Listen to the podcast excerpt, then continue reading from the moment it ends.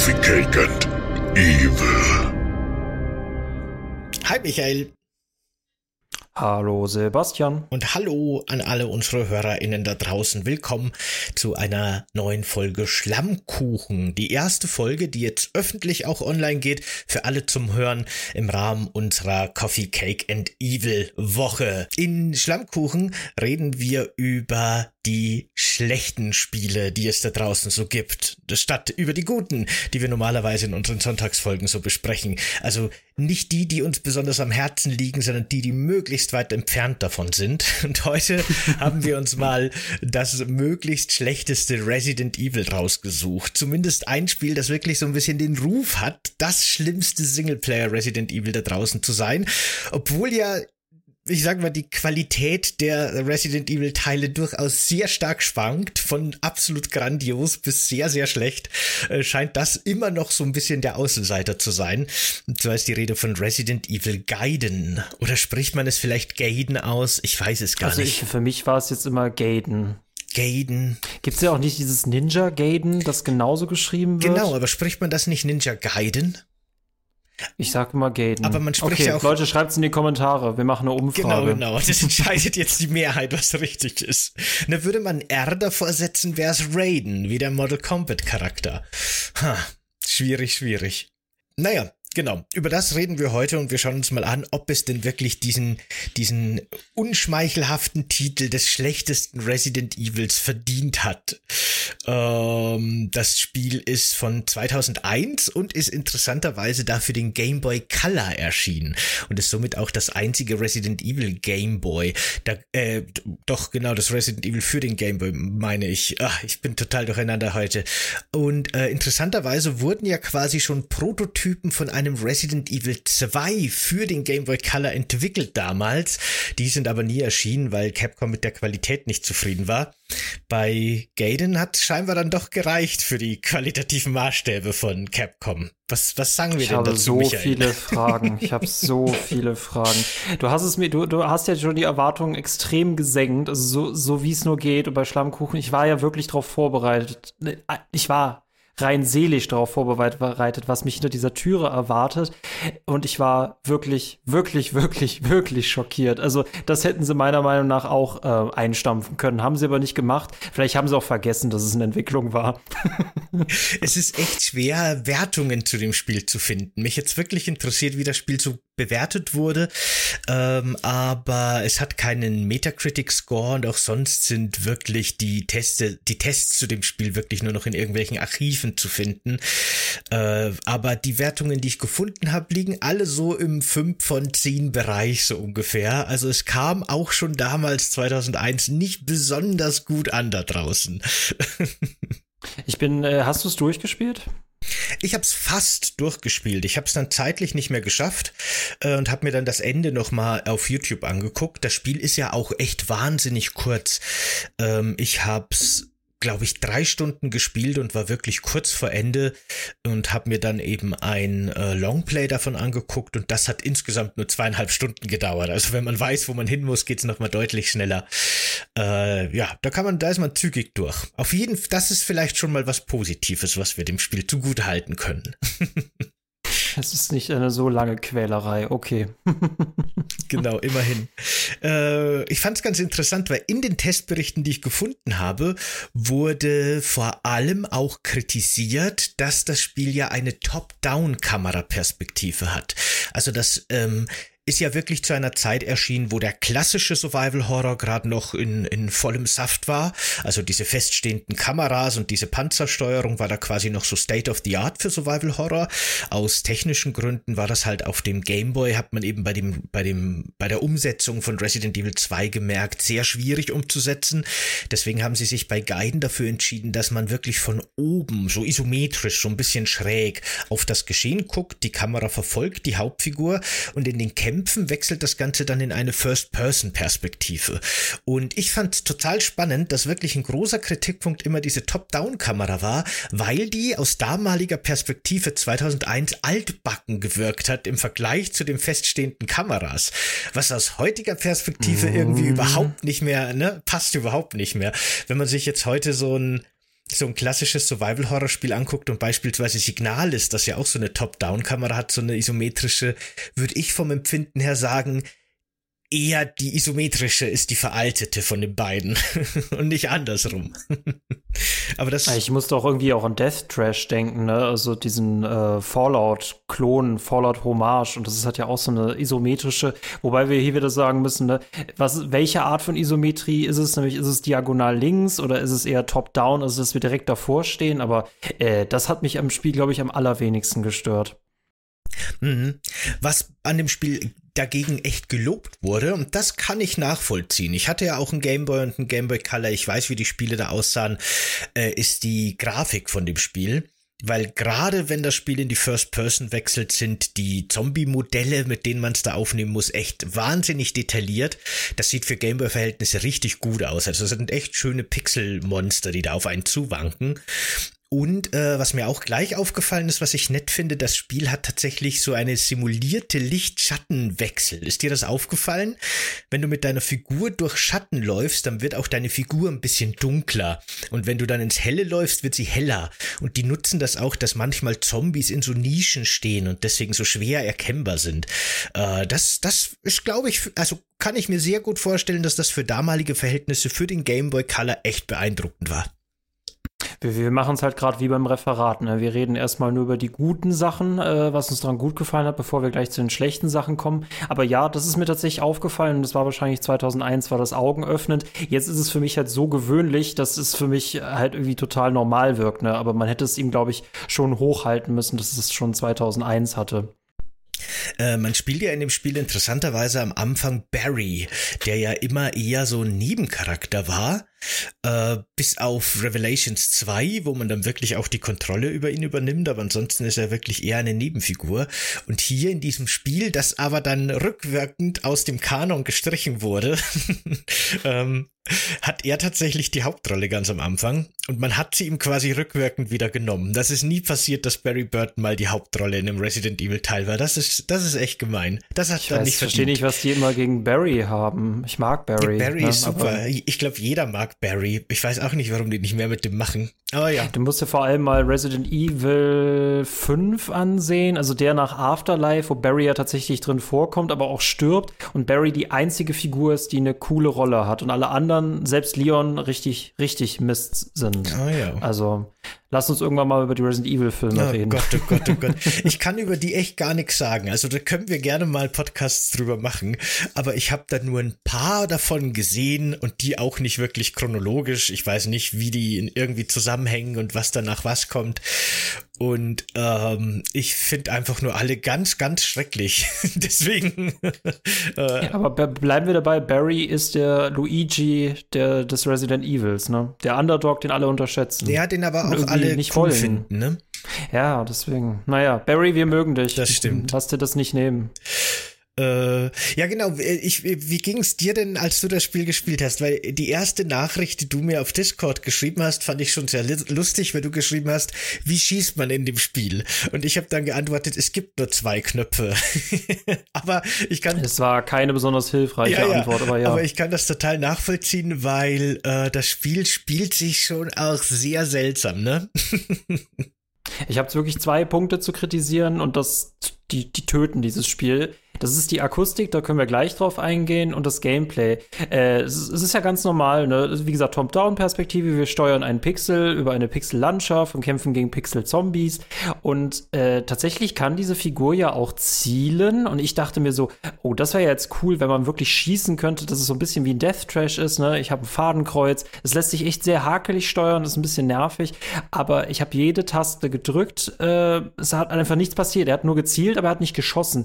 Bis ich herausgefunden habe, es gibt kein aktives Schießen in diesem ähm, Spiel. Es ist quasi nur, dass du im Kampf immer in diese First Person wechselst und dann quasi, ich weiß gar nicht, wie die Art von Spiel nochmal heißt, dass man eigentlich nur auf Hindernisse schießen muss. Und der Unterschied ist, ob du in einem Nahkampf gegen Leute, gegen Zombies kämpfst oder ob du schon vom Fernkampf aus in diesen Modus wechselst. Und das ist die Art von Schießen, die in diesem Spiel möglich ist. Und das war für mich schon ein No, No, No, No.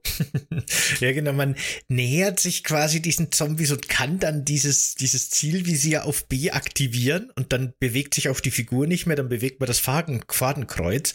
Aber alles, was man da machen muss, ist quasi ein Zombie berühren und dann loslassen mit dem Fadenkreuz und dann initiiert man den Kampf. Und dann hat man eben den Vorteil, dass der Zombie ähm, noch ein bisschen weiter von einem entfernt steht, anstatt wenn der Zombie dich attackiert, dann steht er schon direkt vor dir. Und das ist der einzige Unterschied.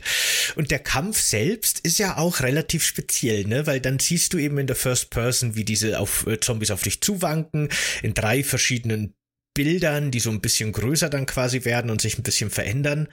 Und du kannst so ein bisschen nach links und rechts schauen, weil es kann durchaus sein, dass auch mehrere Monster auf dich gleichzeitig zukommen. Und unten am Bildschirmrand läuft so ein Punkt, so eine Leiste ganz schnell hin und her und du musst möglichst in der Mitte von diesen Zombies A drücken und dann attackiert Barry jetzt in dem Fall eben. Äh, wenn du exakt die Mitte triffst, ist ein Kopfschuss, du machst kritischen Schaden. Äh, wenn du die Ränder triffst, ist es immerhin noch ein bisschen Treffer und ansonsten schießt du einfach irgendwo ins Nix. Und je näher die Zombies kommen, desto leichter wird es die zu treffen. Dafür können die halt irgendwann dann auch mal dich verwunden. Äh, wie fandest du denn dieses Kampfsystem? Furchtbar.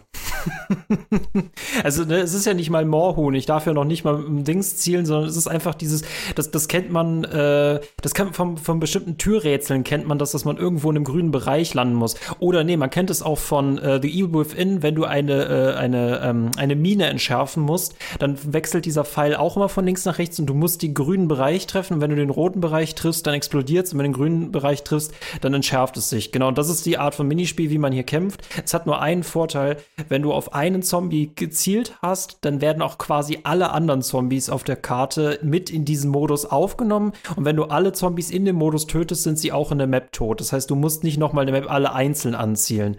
Ähm, aber ich fand es total, es ist so dumm und stumm, vor allem dieses Schussgeräusch klingt ja wirklich so wie, es, du, du hörst diesen Schussgeräusch nicht wirklich. Das, deswegen merkst du gar nicht, dass du Munition verschießt. Und äh, es ist so, es ist so blöd. Also die Akustik ist, glaube ich, der, der, der, äh, die, die goldene Himbeere in diesem Spiel. Ähm, ich bin froh, wenn wir gleich darüber reden können. Aber dieses Kampfsystem war einfach nur blöd. Also das hätte ich gerne live, also nicht rundenbasiert, sondern eher live gespielt, wie man das bei Death Trash halt macht. Ich kann zielen, ich kann schießen und das hätte richtig cool geworden, aber ich wusste auch, dass es für 2001 technisch nicht möglich ist. Ich fand nämlich das Kampfsystem eigentlich gar nicht so schlecht. Äh, mir hat das tatsächlich Spaß gemacht. Ich fand, das war ein interessanter und echt weirder Hybrid, den die hier gemacht haben. Weil man startet zwar mit Barry, aber man sammelt ja im Spielverlauf noch zwei andere Figuren ein, nämlich Leon, wegen dem ist man eigentlich hier, den sucht man hier, weil der für die Raccoon City Police, äh, bei der in diesem Paralleluniversum immer noch ist, Jahre nach, nach dem Raccoon City Vorfall, äh, investigiert hat, weil eine Umbrella-Biowaffe hier ausgebrochen ist und auf dem Schiff angeblich sein soll. Und man findet ein kleines Mädchen, eine neue Figur. Und das ist so ein bisschen die Party, die man dann lange in diesem Spiel hat oder in verschiedenen Konstellationen hat. Die kann man dann separat ausrüsten und man kann dann in diesem Kampfmodus quasi auch die Figuren durchschalten, die verschiedene Waffen haben. Und äh, unter dieser Leiste, die so ganz schnell hin und her läuft und unter dem Zombies, die auf einen zukommen, sieht man eben so diese drei Charaktere in kleinen Kästchen mit ihren ausgerüsteten Waffen. Und das erinnert wirklich an so einen ganz alten Dungeon Crawler oder sowas, so ein ganz altes RPG. Aber aber durch dieser, durch diesen kleinen Balken, der so hin und her läuft, so ein bisschen auf, auf Zeit, auf Action, auf Geschicklichkeit. Und ich fand das eine sehr interessante Mischung. Und ich fand das gar nicht scheiße. Ich fand das. Willkommen bei Schlammkuchen. Also ich, ich glaube, ich bin im falschen Film. ich fand das interessant. Also ich fand das interessant, dass die versucht haben, irgendwie so einen Hybriden aus oldschool rundenbasierendem äh, RPG und äh, Echtzeit-Action-Kampf zu machen. Also ich finde super weird, ne? Aber es war, es ist schon irgendwie cool, muss ich sagen. Wie gesagt, wir sind bei Schlammkuchen, aber äh, finde ich total faszinierend. Aber lass uns über die Akustik reden, denn das ist für mich so der ist, ich habe es nicht verstanden. Ne? Es gibt gefühlt drei verschiedene Musiken. Es gibt eine Musik, wenn du erkundest. Es gibt eine Musik, wenn es unheimlich ist. Es gibt eine Musik, wenn irgendwie was gerade in der Cutscene passiert. Und dieses Spiel kann einfach permanent dazwischen wechseln, dass es richtig weh tut. Und das führt sogar zu Situationen, dass wenn du auf der Karte bist und gerade noch äh, erkundest, aber du auch nur einmal einem Zombie zu nahe kommst, dass dieses bedrohliche Theme anfängt. Wenn du wieder einen Schritt weg machst, dann fängt wieder das andere Theme an. Und das geht irgendwie hin und her. Wir können es euch gerne auch einmal einmal kurz hier einblenden, aber ich, ich, ich dachte, ich stand im falschen Film. Das ist immer so.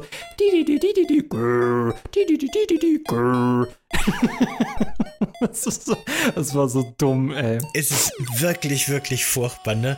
Als wenn man das Spiel startet und am Anfang kommen noch so diese ganzen Firmenlogos, spielt eigentlich echt eine ziemlich coole und stimmungsvolle Gameboy-Musik. Ich meine, der Gameboy hat seine Limitation, der kann natürlich nur irgendwie, ich weiß es gar nicht, zwei oder drei Töne gleichzeitig spielen und alle sind äh, verschiedene Versionen des gleichen Fiepsens. Aber doch, eigentlich am Anfang dachte ich mir so, oh, das ist ein ziemlich cooler äh, Retro 8-Bit-Groove, nicht schlecht. Und dann kommt man ins Hauptmenü und dann wird's schon wild irgendwie. Ich habe mir das ein bisschen angehört. Da, wow, da haben irgendwie, glaube ich, zwei Komponenten, äh, komponierende verschiedene Tracks gleichzeitig gebaut und dann zufällig übereinander geworfen. So klingt's. Da hat einfach nichts mehr Sinn, da passt nichts mehr zusammen, dass sie nur noch schrille Fiepsgeräusche. Total crazy. Und im Spiel wie du schon gesagt hast, äh, wechseln dann wirklich immer wieder die gleichen Soundsamples durch, die gleichen Musi Melodien durch, vor allem diese Kampfmusik, ey. Wirklich, das Spiel dauert ja echt nicht lange, aber selbst innerhalb dieser kurzen Zeit wurde diese Kampfmusik für mich so nervig. Dun, dun, dun, dun, dun, dun, dun, dun. Und das halt wirklich bei jedem so weiter, Kampf, ja. immer dieser, dieser zwei Sekunden Loop die ganze Zeit. Es ist furchtbar, ja. Richtig schlimm, dieses Sounddesign. Und es wird dann auch immer ja, kurz ne? unterbrochen durch diese Zombie-Geräusche, ne? Auch so in der, in der Musik, in der Open World. Plötzlich hört die Musik auf und dann geht die Musik wieder weiter. Ah, Gott, oh Gott. Das war von dem mich ab dem Punkt schon irgendwie total vorbei. Also es ist halt angenehm trashig, ne, dadurch, aber äh, ich hätte auch das Kampfsystem, glaube ich, interessanter gefunden, aber dafür ist mir die Mechanik einfach zu simpel. Ist ja schön, dass später noch was Cooleres kommt, aber bei einem Spiel zählt für mich auch vor allem die erste Stunde. Aber das war so, vor allem diese Zombies sind so grün und das ist auch so richtig peinlich eigentlich, weil das ist ja, das sind ja Resident Evil Zombies, sind ja jetzt keine klassischen Zombies und dieser, dieser typische grüne Zombie, der auf dem Friedhof entlangläuft, come on, also das geht nicht. Äh, Zombie-Frau fand ich tatsächlich noch, noch spannender, obwohl sie hier auch wieder Fanservice eingebaut haben, weil die ja schon ein ordentliches Dekolleté hat, ne? Also äh, selbst das war mit Pixeln ja auch noch möglich. Ja, das sind weirdly sexy Zombies, die da auf einem zuwanken, das stimmt auf jeden Fall. Das habe ich mir auch gedacht. Ich fand es auch ein bisschen schade. Ich meine, wie gesagt, ne, die Zombie-Modelle sind sehr detailliert und echt schön gemacht, aber im Endeffekt gibt es im ganzen Spiel nur drei. Die beiden Bosse mal nicht mitgerechnet. Äh, die kommen dann in verschiedenen Farben vor, dadurch werden sie quasi ein bisschen stärker, aber im Endeffekt gibt's halt die männlichen Zombies, die quasi so recht plump und einfach sind, die weiblichen Zombies, die einem im Nahkampf vergiften können, nur die weiblichen, äh, finde ich auch weird, aber mein Gott. Und dann gibt's noch die Zombies mit Brecheisen, keine Ahnung. Es gibt quasi normale männliche Zombies, nur dass die mit Brecheisen auf dich einhauen. Beziehungsweise, ne, das tun sie nicht mal. In der, Ka also in der, im First-Person-Modus haben sie zwar das Brecheisen in der Hand, das man auch auf der Overmap, auf der World Map sieht, aber dann beißen sie und hauen gar nicht damit zu. Weiß ich auch nicht. Vielleicht haben die das eher so, weißt du, so, äh, so wie, ein, wie so ein Kuscheltier. Das beruhigt die vielleicht. Deswegen tragen sie das Brecheisen genau, mit sich rum. In dieser traumatischen Menschenwelt. Ja, genau. genau. Wer weiß. Oder es waren Handwerker zuvor und äh, das ist quasi das, was sie jetzt noch nach ihrem Ableben mit sich führen. Ja, aber so viele. ja, ich, ich, gut, ich meine, wir sind im ersten Stage, sind wir auf einem Schiff. Vielleicht waren das auch alles MechanikerInnen, keine Ahnung. Wer weiß. Äh, genau. Und dann gibt's eben noch zwei Bosse, abgesehen von den drei Zombie-Typen. Äh, es gibt dann an einer Stelle in der Story so einen U-Boot-Captain, der dann infiziert wird. Der ist ganz interessant, weil der ist dann ein Zombie mit einer Pistole. Der zielt auch auf der Entfernung auf einen und schießt auf einen. Also da kann man nicht warten, bis der näher kommt. Und dann. Moment, aber der darf live schießen? Also was heißt. Darf der, darf der live nee, auf der Map nee, schießen, nee, ohne dass immer im Kampf sind? Im First-Person-Modus schießt der auf. Okay, das wäre das wäre jetzt zu frech gewesen. Okay. Nee, nee. Aber ich weiß auch nicht, ob das Spiel ein besseres gewesen wäre, wenn man einfach auf der Map hätte schießen dürfen. Ich weiß nicht, ob es das besser wäre schon viel dynamischer hätte. gewesen, aber das, die Soundkulisse tötet sowieso alles, deswegen äh, da, hätte, da hättest du dann so viel Stellschrauben drehen müssen. Aber so, so ein Resident Evil, so eine Top-Down-Perspektive, das würde ich echt gerne spielen, ne? Also das können sie auch gerne noch mal mal moderner irgendwie rausbringen. Hätte ich irgendwie Bock drauf. Ja, im Endeffekt Signalis. Dann hast du ein Aber klassisches. nicht Signales, also nicht unbedingt Signales. Das ist ja wieder grafisch. Das ist ja wieder grafisch das, die Schwierigkeit. Aber sowas wie Death Trash nur in Resident Evil, das würde ich feiern. Ja. Aber findest du jetzt Signales grafisch irgendwie ansprechend, äh, Quatsch, Death Trash grafisch ansprechender wie Signales? Also rein von den äh, Modellen her, von den Lichtverhältnissen, einfach vor, so wie viel bunter das halt ist, versus das, das Signal ist halt einfach meistens düster ist mit Bildschirmflackern. Wie gesagt, bei Signalis finde ich die äh, alles aus der aus den Sequenzen, wo es so ein Anime-Look Look hat, wunderbar. Und dann ist es halt wieder dieser dunkle Pixelbrei. Ja, ich weiß, atmosphärisch, aber es ist für mich dann trotzdem nur ein dunkler Pixelbrei. Also dein Auge gewöhnt sich an ein paar Farben in äh, Signalis und Death Trash ist da deutlich bunter. Ja, ja, aber das habe ich ganz genau konträr, nehme ich das eigentlich wahr. Für mich ist, äh, ich finde Signales ein sehr stimmungsvolles, schönes, ansprechendes Spiel. Ich habe auch nicht so diese Probleme da zu differenzieren zwischen Objekten und Gegnern, wie du das, aber das haben wir in unserem Podcast eh besprochen. Und bei Death Trash habe ich eher das Gefühl, es ist ein bisschen behelfsmäßig, die, die Pixelgrafik. Nicht, dass ich die hässlich finde, aber ich finde die selten schön. Aber gut. Ähm, ja. In, in äh, Resident Evil Gaiden ist das, äh, ich sag mal, die Lesbarkeit der Map ja auch teilweise ein bisschen problematisch, ne?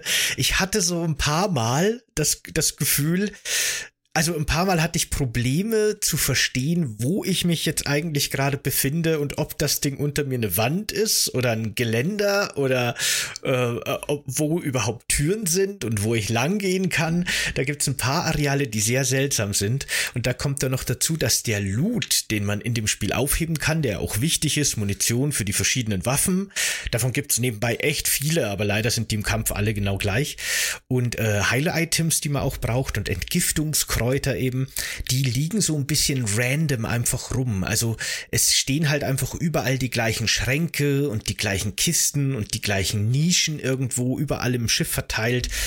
Und äh, man muss halt einfach überall hingehen und gucken, ob unten im Eck so ein Ausrufezeichen erscheint. Das ist der einzige Indikator, dass es hier ein Item Ja, ja. gibt. Man kann jetzt nicht einfach, also man sieht nichts glänzen oder glitzern oder die Items gar rumliegen, sondern man muss schon wirklich einfach am besten die Kanten von jedem Raum einmal abgehen. Das ist auch jetzt nicht äh, am elegantesten gelöst. Gerade wenn man das vergleicht mit anderen Resident Evil Teilen, wo äh, Items eigentlich immer sehr schön hervorgehoben sind, auch schon in den alten Teilen. Aber sieht der Loot nicht auch immer gleich aus, dass es so aussieht, als ob man eine Serviette auf den Boden geworfen hätte? Ja, die Serviette auf dem Boden sind Dokumente. Das ist das Tutorial. Da liegen ja quasi überall auf dem Schiff diese Dokumente am Boden, diese Ordner. Und äh, ja, genau, die sind quasi aus Aber wie sieht. Munition aus? Eben, die sieht man gar nicht. Ah, Äh, manchmal kannst du von besiegten Zombies looten, manchmal eben aus irgendwelchen Kommoden oder Kästchen, aber du musst da immer einfach hingehen und A drücken und gucken, ob was passiert oder nicht. Äh, Ich hatte oft Schwierigkeiten, die Umgebung zu verstehen, weil wir sind auf einem Schiff und sobald du in den ersten Raum reingehst, sieht es plötzlich aus wie so ein Herrenhaus. Dann bist du plötzlich in so einer Küche, in Sanitäranlage. Dann bist du in einem Raum, wo ich denke, dass da Eingeweide hängen, aber ich bin mir nicht ganz sicher. Ja, also, hm. Ja, das ist schon sehr weird alles. Ähm, äh, was man halt, also was ich halt auch äh, interessant, komisch finde, ist, die haben hier auch mit dem äh, klassischen Resident Evil Inventar gebrochen. Man hat ja quasi in dem Spiel im Grunde unendlich Inventar. Aber die haben diese ganz seltsame Funktion eingebaut, die ich auch echt nervig finde, dass du nur Munition für Waffen mitnehmen kannst, die du im Inventar hast. Also du hast dann quasi alle Waffen, die du sammelst, von der Pistole bis zum Raketenwerfer, einfach in deinem Inventar, überhaupt kein Problem. Und unter diesen Waffen wird eine Zahl angezeigt. Äh, Und wenn du Munition sammelst, wird das einfach zu dieser Zahl addiert. Es ist nicht so, dass du nachladen müsstest oder dass die, die Munition in irgendeiner Form in deinem Inventar ist, außer in dieser Zahl. Und hast du keine Waffe, dann wird dir angezeigt, so, na, du hast die Waffe nicht, du kannst das nicht aufheben, weil es gibt keine Zahl, wo das hinzuaddiert werden könnte. Und das führt halt zu der, finde ich, total dämlichen Situation, dass du schon sehr früh im Spiel überall Munition findest für Waffen, die du aber noch nicht hast.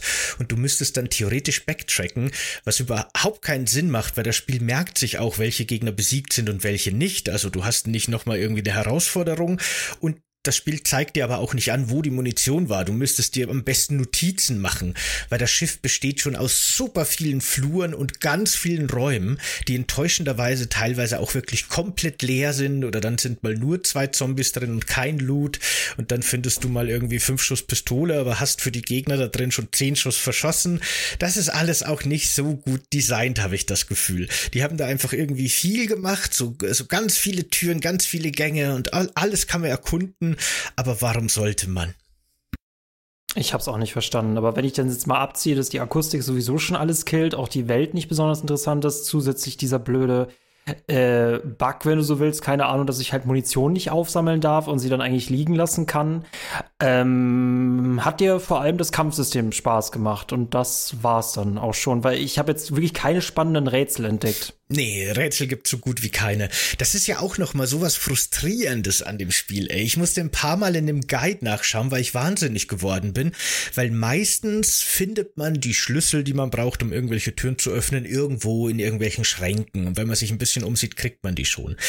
Äh, es gibt aber auch viele relativ große offene Flächen, auf denen sind auch relativ viele Zombies. Die Map ist aber so designt, dass man die in der Regel gut umgehen kann. Du musst nicht gegen alles kämpfen. Du kannst dich da meistens durchschlängeln oder die ein bisschen anlocken und außen rumlaufen. Die eigene Figur ist sehr viel agiler als die Zombies, das passt schon alles. Das Problem ist nur, dass die ab und zu, aber wirklich nur zwei, dreimal im ganzen Spiel, ein wichtiges Schlüssel-Item einfach irgend so einem random Zombie in die Hand drücken. Irgendeinen von diesen 20, die irgendwo in den Räumen stehen. Und einerseits sagt das Spiel eben zu dir, nee, nee, du kannst schon an dem vorbeilaufen, kein Problem. Aber gleichzeitig heißt es dann, nee, nee, du musst schon alle töten, damit du die Schlüssel-Items findest. Ah, das ist einfach. Das ist Sadismus Mechanismus, den ich wiederum feiere. Ne? Äh, ich dachte bis zum gewissen Punkt ist es Inkompetenz, aber dann dachte ich mir, Musik plus diese Geschichte, dass man auch wirklich Zombies ähm, Schlüssel gibt, da dachte ich mir, nee, da steckt ein Sadist hinter. Und das finde ich dann irgendwie wieder, äh, kann man feiern. ja, es ist, es ist auf jeden Fall super weird. Äh, ich, ich möchte sagen, es ist nicht so gut durchdacht. Äh, ist mein Eindruck gewesen von dem ganzen Game Design.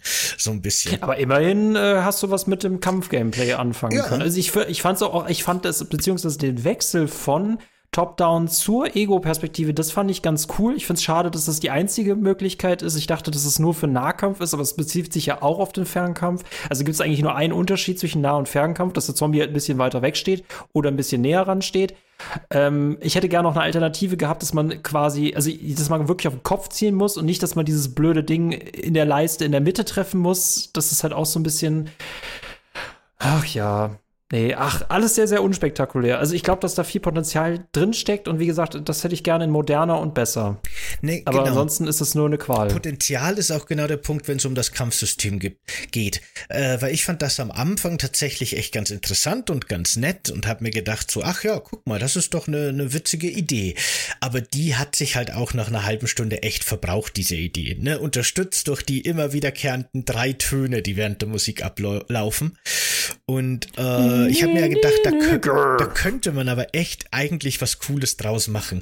Weil im Endeffekt spielt sich das Ganze ja dann auch so, auch mit den verschiedenen Gruppenmitgliedern und wie man die ausrüstet, dass du halt trotzdem immer nur einen benutzt von diesen drei. Also eine Figur hast du immer nur aktiv. Und dann hat halt Leon zum Beispiel die Pistole und Barry hat das Messer. Und solange die Zombies weit weg sind, schießt du dann mit Leon. Und wenn die nah rankommen, wechselst du quasi auf Barry und der kann's Messer benutzen.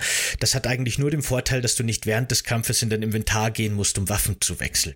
Und auch die verschiedenen Waffen, die es gibt, und es gibt ja echt viele, unterscheiden sich wirklich nur in so einer kleinen Animation. Also du hast halt bei der Pistole ein so ein kleines Treffer, Bluteffekt, Feedback, bei der Schrotflinte hast du ganz viele und beim Raketenwerfer hast du ein großes Bumm-Ding, aber es ändert halt nichts. Trotzdem musst du immer unten den gleichen Zeiger treffen und trotzdem ist es letztendlich immer die gleiche Animation, nur eben mit einer anderen Einblendung an einer Stelle. Äh, da hätte man tatsächlich, glaube ich, ein bisschen mehr rausholen können. Ähm, ich glaube, da steckt eigentlich ein cooler Klassiker für das Jahr 2001 drin. Nur leider hat das nicht so ganz geklappt. Ja, wir sollten uns jetzt auf den Weg machen, die EntwicklerInnen zu suchen und die dann nochmal davon zu überzeugen, dass sie ja gefälligst ein Remake machen sollen. Ist ja tatsächlich passiert das hin und wieder, dass ja wirklich noch Gameboy-Spiele rausgebracht werden. Müsste ich jetzt raussuchen, wie es heißt, aber tatsächlich ist ja gar, also ich glaube so 2018 rum ist ja tatsächlich noch mal ein Gameboy-Spiel äh, erschienen, ein neues. Ist natürlich so eine Spinnerei, ne? Da macht sich jemand den Witz daraus und das ist, glaube ich, der einzige Marketing-Gag dahinter. Ähm, ja, aber es erklärt sich, warum das kaum jemand wahrgenommen hat, dieses Spiel. Aber weil du gerade Remake gesagt hast, das finde ich nämlich ziemlich witzig. Weil wir haben ja hier eben äh, das Szenario, dass wir auf einem Schiff sind. Wir spielen Barry Burton. Wir finden ein kleines Kind. Barry findet dann auch raus, dass das Kind irgendwie übernatürliche Kräfte hat. Äh, denn es gibt auf diesem Schiff so ein ganz spezielles Monster, der irgendwie immer als Amöbe bezeichnet wird. Ich weiß nicht genau warum, weil das eigentlich ein eher wie Mr. X mit Tentakel im Bauch. Aber okay, dieser Amöbe Mr. X mit Tentakel im Bauch ist so ein super spezielles Zombie. Der will dieses Mädchen immer entführen und das Mädchen spürt, wenn der in der Nähe ist. Und das Mädchen hat auch irgendwie besondere Selbstheilungskräfte und sowas. Also irgendwas ist mit dem Zombie. Die Story kann man übrigens an der Stelle vielleicht sogar nochmal lobend erwähnen, weil die ist für ein Resident Evil Spiel tatsächlich gar nicht schlecht. Die hat Twists und Wendungen und ne Doppelagenten und damit rechnet man gar nicht. Das traut man dem Spiel nicht zu. Finde ich ganz nett. Aber letztendlich ähm, finde ich das eben ganz schön, weil, jetzt pass auf, jetzt halte ich fest, Michael, das wird dich umhauen. Jetzt kommt der große Reveal. Revelations 1, ne? Dieser Spin-off von Resident Evil spielt auch auf einem Schiff, das gar nicht so unähnlich aufgebaut ist wie das Guidenschiff. Jetzt kann man sagen, das ist halt einfach nur Zufall, mein Gott, ein Horrorspiel auf einem Schiff. Kann ja mal passieren. Aber dann kam Resident Evil Revelations 2 und da gibt es ein ganzes Kapitel, in dem man Barry Burton spielt, der ein kleines Mädchen findet und dieses kleine Mädchen hat so ein bisschen übernatürliche Fähigkeiten und kann Monster spüren und sehen, die für Barry unsichtbar sind und die für ihn markieren. Was sagst du dazu? Kannst du Revelations 1 und 2 denn empfehlen? Ja, ich, ich boah, wenn man die kostenlos kriegt. wenn man nichts dafür zahlen muss, wenn man wenn die Epic Games hat. sie verschenkt, dann ja. Genau. Dann kann man mal reinschauen und dann sind das nette Spiele, würde ich sagen. Aber die sind ehrlich gesagt jetzt, würde ich sagen, nicht unbedingt ihr Geld wert. Also ja, nee. Aber das sind Schade, dass es nicht gut remaked wurde, aber ja. Ähm. aber ne, ich ja, also das ist schon ein großer Zufall. Ich frage mich, ob da tatsächlich so ein bisschen auf dieses skurrile Gameboy-Spiel Guiden geschielt wurde, als die Idee für Barry Burton mit seinem übernatürlichen Kind äh, das Gegner sehen kann, die er nicht sieht, äh, äh, wurde. Das ist äh, fabulös, ne? Ähm, das fände das fänd ich mal interessant, jetzt mal so aufzulisten, wie viele Resident Evil-Spiele gibt es eigentlich, wie viele davon sind gut und wie viele sind eigentlich verdrängungswürdig. Also für mich persönlich waren es immer noch Outbreak, das ist so wirklich eine sehr, sehr krasser Spin von Resident Evil, aber äh, von diesem Gameboy-Spiel wusste ich tatsächlich gar nichts. Ne? Ich weiß noch, dass es Umbrella Corps gibt, ich weiß noch, dass es Revelations gibt. Äh, gibt es überhaupt genügend Spiele, die äh, schlechte Resident Evil Spiele ausmachen? Oder ist Gaiden da quasi so der Außenseiter? Ja, es gibt schon ein paar ziemlich schlechte Resident Evil Spiele. Ich würde sagen, dass grundsätzlich die beiden Revelations schon okay sind. Die sind schon, würde ich sagen, jetzt bessere Spiele als äh, Gaiden, gerade natürlich aus heutiger Sicht. Aber wenn man sich eben Umbrella Corps oder auch Resident Evil 6 anguckt, dann finde ich, ist da nicht so viel qualitativer Unterschied. Was ist mit den Outbreak-Teilen? Die habe ich tatsächlich noch nie gespielt. Die kann ich nicht beurteilen. Ich habe mir die Outbreak-Teile geholt, weil ich Resident Evil 4 irgendwie ziemlich cool fand, bis ich dann gesehen habe, dass ja Outbreak so eine merkwürdige ähm, Variante ist, in dem man halt verschiedene Charaktere spielt, aber es ist komplett anders und auch nicht so richtig story-driven. Es war, es war weird. Ich, ich glaube, wir hatten ja mal eine Einladung bekommen, mal darüber zu reden, mit wem äh, anders. Könnte sein, dass wir das, dass die Kunis das mal vorgeschlagen haben. Ja, ja, genau. Hm. Kommt, hm, kommt hm, wahrscheinlich hm. irgendwann mal noch was dazu. Finde ich eh ganz cool, weil das ist tatsächlich auch so ein Resident Evil Kapitel, das ich in meiner persönlichen Historie immer ausgelassen habe und da bin ich tatsächlich sehr gespannt drauf. Also das, da freue ich mich drauf, das nachzuholen. Ähm, das wurde ja auch vor allem der zweite Teil dann ähm, wurde ja damals zumindest von der Presse sehr negativ aufgenommen.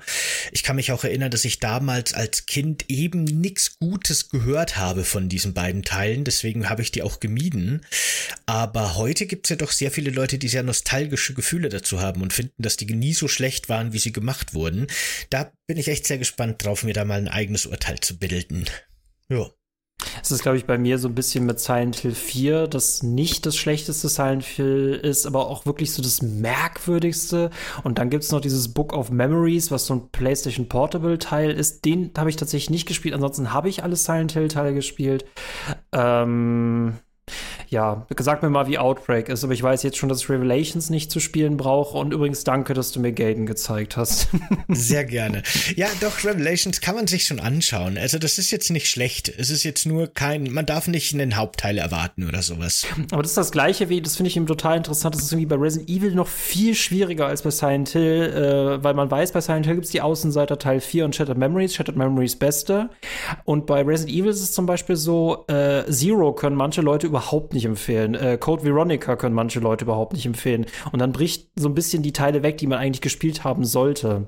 Äh, oder würdest du dich auf jeden Fall für Zero und äh, Code Veronica stark machen? Also ähm, Zero hat halt wirklich das nervige Problem, dass es keine Kiste mehr gibt. Die wollten aus irgendeinem Grund das Ganze ein bisschen dynamischer oder realistischer machen, keine Ahnung. Die haben diese Lagerkisten entfernt und man legt einfach alle Items, die nicht mehr ins Inventar passen, auf den Boden und muss dann teilweise wirklich nervig lange backtracken, weil irgendwo am Anfang hat man irgend so eine Kurbel liegen lassen. Äh, das war eine ziemlich dämliche Designentscheidung, die, glaube ich, das Spiel schon äh, für viele sehr viel nerviger und schlechter gemacht hat. Die Spiele Erfahrung einfach schlechter gemacht hat. Wenn das nicht wäre, dann wäre Resident Evil Zero ein echt gutes, würde ich sogar sagen, Resident Evil. Äh, das hat ein paar nervige Passagen und ich finde das Gegnerdesign ist ein bisschen langweilig, ne? Aber das wollte ich auch noch erwähnen. Das, ja. das ist so ein bisschen, also das könnte man, glaube ich, ausblenden. Ähm, ich glaube, das Lagersystem ist schon das größte Problem, das das Spiel hat. Der, gut, die Partner-KI, ne? Es gibt viele Kleinigkeiten, die da zusammenkommen, die das Spiel vielleicht ein bisschen ruinieren. Aber ich habe es tatsächlich nie wirklich als schlecht empfunden. Vielleicht nicht so gut wie die anderen Teile, aber es passt schon. Und Code Veronica mag ich tatsächlich sehr gerne. Ich habe da sehr positive Erinnerungen dran. Ich müsste das mal wieder spielen. Mein letzter Playthrough ist sehr lange her. Also wirklich, das war zu GameCube-Zeiten oder sowas. Äh, kann sein, dass ich das heute anders bewerten würde, aber ich weiß, dass ich das damals sehr cool fand. Das ist so ein bisschen, also für mich hat sich das damals angefühlt wie so die, die Krönung der klassischen Survival-Horror-Reihen, weil es irgendwie alles ist, weil es so groß ist und so viele Kapitel hat und so viele spielbare Figuren und so viel Story und gruselige Parts und Action-Parts und ich fand das total cool. Äh, interessant, dass du diesem Lager äh, quasi damit angehörst. Aber dann würde ich noch mal weiter abklopfen. Äh, Resident Evil 3 äh, Nemesis Original, spielbar oder nicht? Ja, doch, kann man schon spielen. Ich finde, der zweite ist da definitiv der bessere Teil. Äh, es ist ja so ein bisschen bei den Remakes genauso wie bei den Originalteilen, dass sich das äh, der dritte Teil da wirklich sehr viel vom zweiten genommen hat, sehr viel Assets recycelt hat, das Ganze ein bisschen actionreicher gemacht hat, mit der Möglichkeit auszuweichen und so weiter. Äh, das mochte ich persönlich nicht so gerne wie, wie den zweiten Teil. Ich glaube, das wurde auch allgemein nicht, schon damals nicht so gut wahrgenommen, wie der erste und der zweite wahrgenommen wurden. Aber ich denke, das ist schon auch noch ein gutes, also äh, es ist natürlich ein klassisches Survival-Horror-Spiel, ne? Darauf muss man sich immer einlassen. Aber in diesem Spektrum ist es, denke ich, schon voll in Ordnung. Ich würde jetzt echt gerne noch mal Teil 2 im Original spielen und gerade Teil 3, weil ich das Remake davon absolut nicht gut fand. Ähm, ich bin gespannt, ob ich das, das, Original noch viel besser finde. Aber so allein, was ich schon gesehen habe, hat mich das Original irgendwie mehr angesprochen als das Remake, was irgendwie so wirkte, als sei es ein DLC von Resident Evil 2 Remake. Mhm. So ein bisschen, nicht ganz so schlimm, nicht ganz so extrem, würde ich sagen, aber so ein bisschen ist es schon auch beim Original Dreier. Es ist ja auch von der Entwicklungsgeschichte her anscheinend so, dass Code Veronica eigentlich der dritte Teil hätte werden sollen, aber weil Sony drauf bestanden hat, dass die eine, eine Resident Evil Trilogie von Capcom bekommen, haben die quasi äh, den Nemesis, der ja eigentlich das kleine Spin-off sein sollte, zu einem dritten Teil ein bisschen umgebaut. Und äh, genau, ich, ich glaube, das merkt man auch, das steckt noch so ein bisschen in der DNA drin, dass das halt wirklich eher so ein größeres Add-on für den zweiten hätte sein sollen. Hast du eigentlich jetzt mal ganz nebenbei, weil ich mich heute damit irgendwie beschäftigt habe, hast du Dino Crisis gespielt? Nee, das habe ich tatsächlich auch nicht gespielt.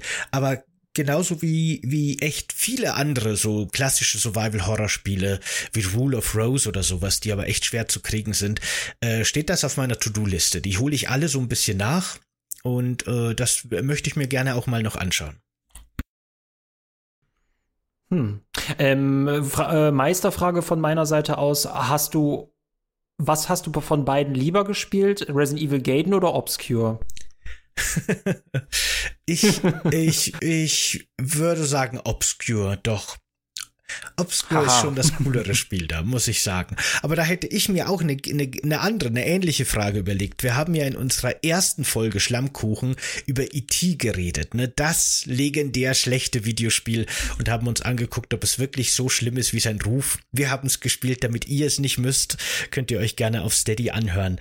Ähm, würdest du sagen, dass Gaiden schlechter oder besser ist als E.T.?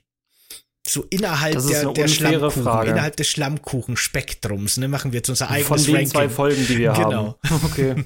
Ich, ich finde, wir haben schon echt negativ angefangen. Also wir haben echt schon kolossal rekordtechnisch negativ angefangen. Ich glaube, es ist unmöglich, E.T. noch zu toppen. Also da muss sich, glaube ich, irgendein Entwickler wirklich oder eine Entwicklerin sehr, sehr anstrengen, das noch zu äh, übertrumpfen. Ähm, Gaiden ist besser, aber das ist wirklich keine Leistung, besser als E.T. zu sein. Also gut. ich finde eigentlich, dass nämlich beide Spiele ganz ähnliche Probleme haben. Äh, weil E.T. war einfach viel zu komplex und unverständlich und irre und komisch und weird. Und so ein bisschen kann man das auf Gaiden auch anwenden. Ne? Du wusstest lange nicht, wie man schießt. Äh, ich habe lange gebraucht, bis ich verstanden habe, dass ich auch das Messer ausrüsten kann. Ich habe irgendwie meine 15 Schuss Pistole verschossen, nachdem ich mal verstanden habe, wie das Kampfsystem funktioniert und bin dann ewig lang rumgelaufen in der Hoffnung, mehr Munition zu finden. Und habe dann neu gestartet, weil ich mir dachte, okay, vielleicht darf ich die Zombies nicht erschießen. Vielleicht muss ich versuchen, an denen vorbeizukommen. Und dann habe ich erst gecheckt, okay, ich kann das Messer nehmen und dann, wenn die nah an mir dran sind, weiterkämpfen.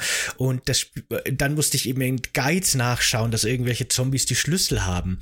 Und das, das hat mich tatsächlich so ein bisschen an E.T. erinnert, wo man in irgendwelche Löcher fallen muss, um irgendwelche Bonbons zu sammeln, die man dann dem Kind gibt, damit nicht von E.T. gefressen wird oder was auch immer die Story vom, vom E.T.-Videospiel war.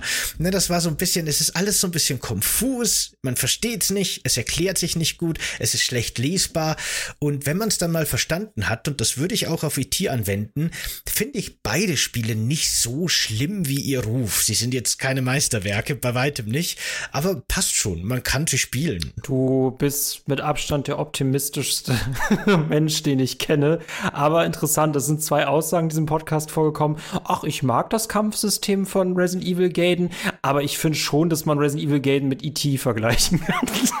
Ja, aber wenn du dich erinnerst, mochte ich eigentlich, also was heißt, ich mochte E.T. so übertrieben, aber nachdem ich E.T. dann mal verstanden habe und ich muss mir da wirklich Videos auf YouTube angucken, die mir erklärt haben, wie E.T. funktioniert, fand ich es gar nicht mehr so scheiße. Äh, weil dann ich, hatte man Ziel aber ist ja die Frage, ist bei dir so ein Schalter dann umgeklickt, dass du quasi dann nicht mehr auf Spaß gelaufen bist, sondern quasi so auf Trash-Flamme und dann dachtest du dir, das, ich meine, das hast du ja bei manchen Spielen, dass sie so schlecht sind, dass sie wieder lustig sind. Ich, kann, kann sein, dass der Schalter da umgeknickt ist. Aber ich fand den einzigen Aspekt bei Resident Evil Gate unterhaltsam, das war die Musik, das war trashig unterhaltsam, der Rest war einfach nur kolossal nervig und E.T. war, ähm, Nee, also ich habe E.T. immer mir gerne Gameplay angeguckt, aber ist echt nicht gerne selber gespielt. es gibt halt Spiele, die hasse ich. Die machen mir keinen Spaß, sondern die nerven mich. Da ist alles, was ich mache, eine Qual und es geht mir tierisch auf den Senkel. Und da habe ich einfach. Landwirtschaftssimulator? Nee, Landwirtschaftssimulator ist noch okay. Da habe ich, da habe ich ein paar Stunden Spaß gehabt damit. Ich überlege selber gerade, äh, welche Spiele das wären, aber mir fällt gerade tatsächlich leider keins ein. Aber es gibt so Spiele, die wollen mir dann irgendwie eine Story erzählen, die mich nicht interessiert und das Gameplay ist langweilig und ich habe keine Motivation und alles ist viel zu lange und bäh. Und da habe ich wirklich einfach so richtig ein negatives Gefühl die ganze Zeit. Und sowohl bei Gaiden als auch E.T. war es eigentlich wirklich so, dass nachdem ich verstanden habe, wie sie funktionieren, dachte ich mir, okay, das ist eigentlich interessant. Die haben interessante Konzepte, interessante Ideen, eigentlich eine solide Basis für ein Spiel mit ganz vielen skurrilen Einzelteilen und letztendlich ist dieses Sammelsurium an Ideen und Umsetzungen halt einfach zu was Mittelmäßigen geworden oder vielleicht sogar was Schlechtem geworden. Aber das hätte auch ganz anders kommen können. Das hätte auch cool werden können, wenn man die Idee vielleicht ein bisschen tweakt oder das vielleicht ein bisschen ändert oder ne, da, da erkennt man aber so, eine, so, ein, so ein Grundgerüst und so eine Idee und so eine Vision und irgendwie macht mir das dann Spaß, das zu entschlüsseln und äh, zu erfahren, während es halt Spiele gibt, die ich einfach nur langweilig und scheiße finde. Also die Spiele wollen so sein, wie sie sind und ich verachte sie dafür. Bei E.T. Auch wenn du kein Beispiel nennen ja, kannst, das finde ich total faszinierend. Mir fällt leider echt nichts ein. Ich muss die ganze Zeit an Days Gone denken, wobei ich Days Gone nicht so schlimm finde, weißt du, das finde ich nicht so negativ. Nee, aber von der Grundstruktur da, da siehst du ja noch so viel Potenzial. Ja, aber von der Grundstruktur her finde ich Days Gone schon ein sehr nerviges und langweiliges Spiel eigentlich. ich habe das lange aber, gespielt, aber es eher so Spiele, die in die Richtung gehen wie Days Gone, sind die, die mich dann wirklich nerven und, und verlieren. Aber mir fällt. Wenn du jetzt hm. nicht schon wieder einen bösen Tweet von dem Entwickler abkriegst, ne? Wahrscheinlich. Ich bin einfach. es gibt auf RTL eine Sendung, äh, Rach der Restauranttester, und ich denke mir gerade, dass du echt gut wärst, um irgendwelche verlorenen verlorenen Entwicklerstudios zu retten, äh, einfach weil die selber von ihrer Idee nicht überzeugt sind. Und dann gehst du da rein, Leute, ich habe das Potenzial eurer Spiele kapiert, an das ihr selber nicht mehr glaubt. Wir drehen das jetzt noch mal auf links. Und ich glaube, das einzige Spiel, für das ich mich schäme, dass ich es besitze, ist auch das einzige Spiel, das ich auf immer, und ich werde es euch jetzt verraten, auf immer auf meiner PlayStation ausblenden werde, ist Bridge Constructor The Walking Dead. Dieses Spiel es macht einfach, es, es, es hat dieses, den Rekord aufgestellt, dass es einfach nur nervig ist. Ich hasse es schon im Hauptmenü, ich hasse es schon im Tutorial und ich weiß nicht, ob irgendeine Person das Tutorial überhaupt abgeschlossen hat. Oh, jetzt ist mir auch was eingefallen. Disney Infinite. Ich habe mir das mal aus Neugier gekauft mit ein paar Figuren, weil ich mir dachte, okay, dann kriegt man so Bausitze und kann Sachen bauen und so weiter und so fort. Klingt doch irgendwie interessant, möchte ich mir mal anschauen. Hab mir dann irgendwie so ein Star Wars Starter-Set gekauft und das Spiel habe ich einfach von vorn bis hinten gehasst. Ich habe die Dialoge gehasst, ich habe das Design, ne, wie die Figuren aussehen. Ich habe es gehasst. Das Gameplay war einfach schlecht. Es war einfach ein richtig, richtig schlechtes Spiel, das ja mittlerweile auch eingestellt wurde. So ein Versuch, so ein Toys to Life äh, Spiel irgendwie zu machen. Äh, so ein bisschen an den Erfolg von Skylanders anknüpfend. Und das war was, das hat mich von vorn bis hinten frustriert und enttäuscht und ich fand's schlimm. Äh, finde ich viel schlimmer. Disney Infinity finde ich viel, viel schlimmer als irgend so ein E.T. oder so ein Gaiden. Die haben es wenigstens versucht. Ich glaube, das ist halt nochmal ein Unterschied zwischen der Philosophie eines Spiels und der Qualität, ne? Also äh, kann ja sein, dass du sehr toxische Gaming-Philosophie hast und trotzdem noch irgendwie technisch gesehen gutes Spiel sein kannst. Ne? Das denke ich halt vor allem bei solchen Service-Games, äh, wie, wie heißt das andere, Dis, äh, Disney Valley oder so, das ist ja wirklich nur darauf auf, auf, auf, auf dummen Grind. Also genau, Spiele, die extrem viel auf Grind setzen, die haben für mich so eine richtig toxische Gaming-Philosophie, weil die ja wollen, dass ich meine Zeit damit verschwende, immer wieder die gleichen Sachen zu machen, während so Spielen, die denken, die Zeit, die du mit mir verbringst, die sollst du gefälligst Spaß haben. Und dann kann es auch meinetwegen ein paar Fehler haben. Ja. Ja, Quali ja, es ist wieder schwierig, weil da müsste man auch Qualität erst definieren, weil Sie, sie, sie, sie. Ich würde jetzt sagen, dass Guiden jetzt qualitativ nicht schlecht ist. Ne? Wir haben ja schon drüber geredet. Grafisch war das für damalige Verhältnisse richtig gut.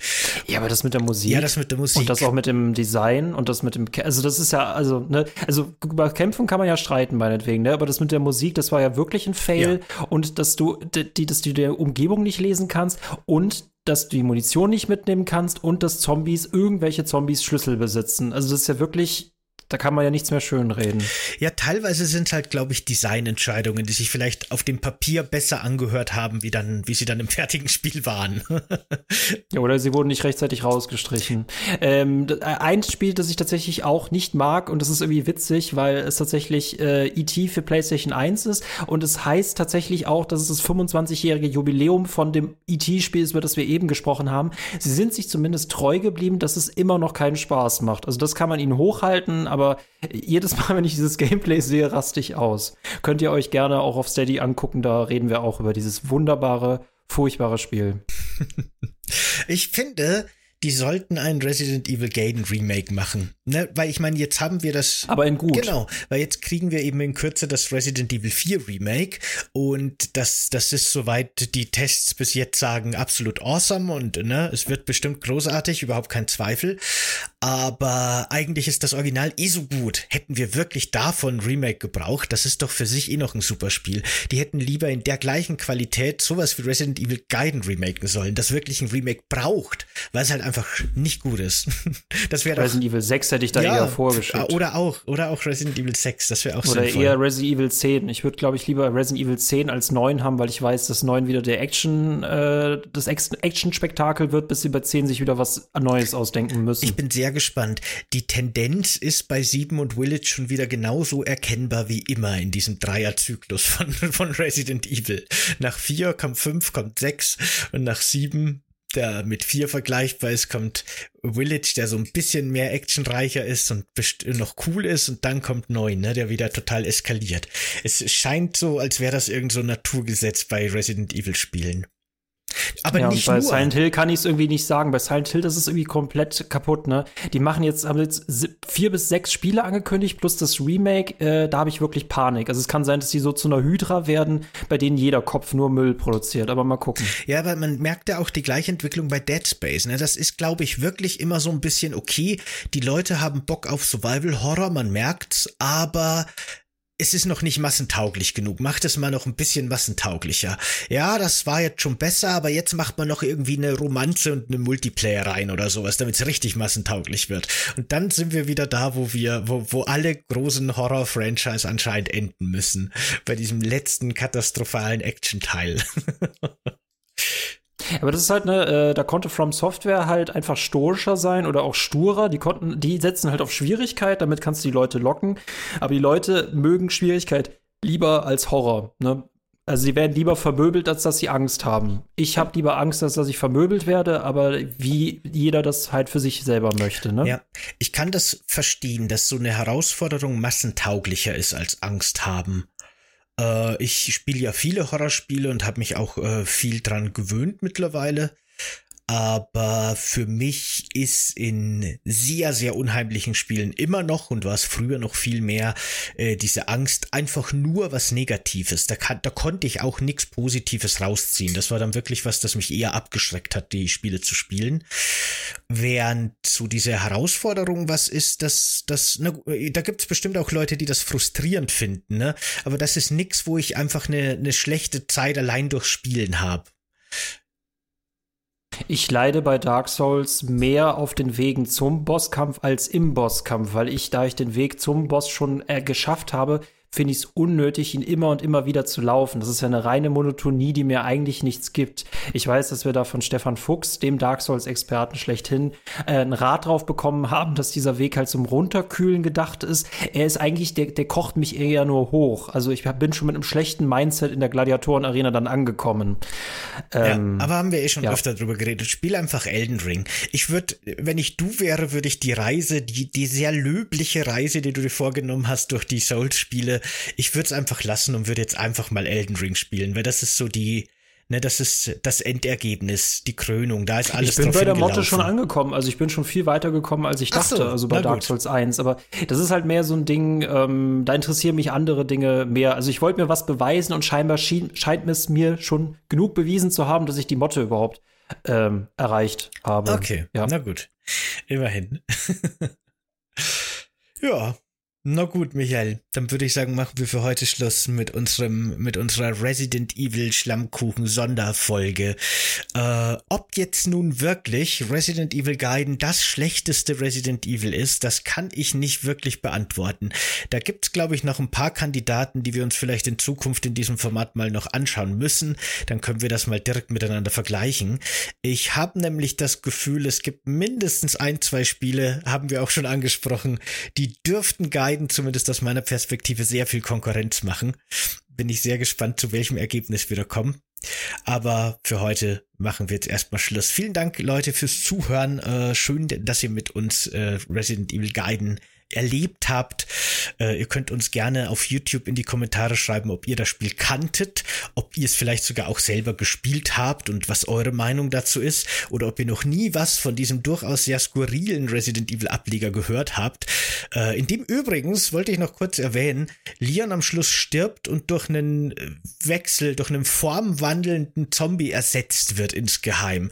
Das ist mal ein interessanter Cliffhanger. Da hätte ich gerne Nachfolger gesehen, wie das dann weitergegangen wäre. Aber Wieso hat dieses Spiel eine gute Story? Ich verstehe es nicht. Das ist das Einzige, was da nicht reingehört. Ja, aber Ach, wirklich, Mann. die Story ist nicht schlecht. Ne? Barry ruft dann quasi auch so ein Umbrella-U-Boot und entführt das Kind und man denkt, oh Gott, jetzt hat er schon wieder die Zeiten gewechselt, wie im ersten Teil ein bisschen lame.